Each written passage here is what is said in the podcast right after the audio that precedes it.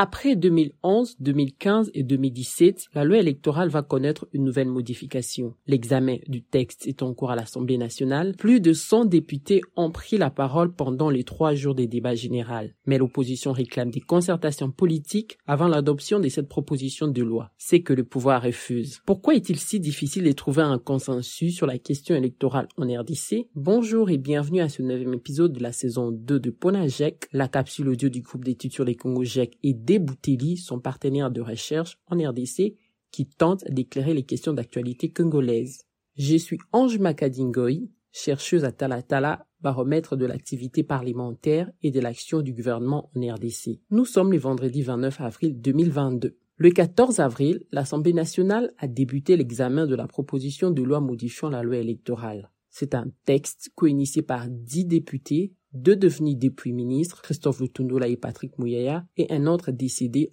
Henri Thomas Lukondo. Cette proposition de loi propose 18 grandes innovations, entre autres la suppression du seuil des représentativités, l'interdiction aux candidats d'avoir des suppléants membres de leur famille, le non-cumul des mandats, l'obligation de publier les résultats des scrutins bureau des votes par bureau des votes, la sanction à l'encontre des membres de la Commission électorale nationale indépendante, CENI, en cas de fraude. Comme pour la loi organique sur la CENI, certaines parties prenantes au processus électoral appellent à un consensus sur cette réforme de la loi électorale. Les députés du Front commun pour le Congo, bien que minoritaires, ont d'ailleurs refusé de prendre part au débat général sur ces textes à l'Assemblée nationale et exigent un dialogue en dehors des institutions afin de dégager, disent-ils, un consensus autour du processus électoral en cours. Le 22 avril, des militants de l'ECD, parti politique de Martin Fayoulou, ont même manifesté contre l'examen en cours de la proposition de la loi électorale. Dans son programme d'action présenté à l'Assemblée nationale fin avril 2021, le gouvernement s'était engagé de convenir consensuellement à l'issue des concertations politiques ad hoc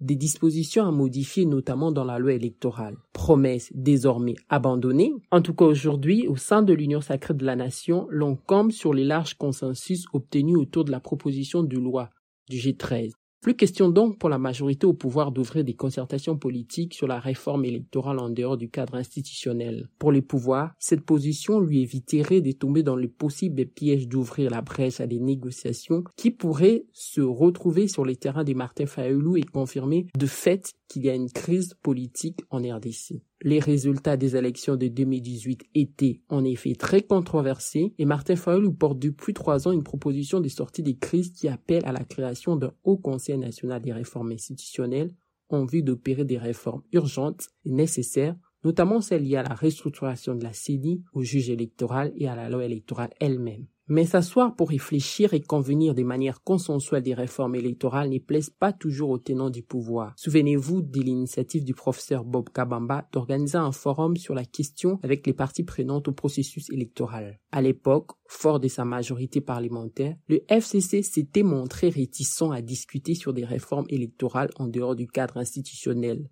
Le consensus paraît enfin difficile sur cette question à cause des agendas cachés des uns des autres. Au Congo, la table du dialogue est souvent l'occasion de se repositionner politiquement que de réformer réellement. Pour recevoir Ponajek chaque vendredi sur votre téléphone, rejoignez notre fil WhatsApp en envoyant JEC, GSC ou Ebouteli au plus 243 894 110 542. À bientôt.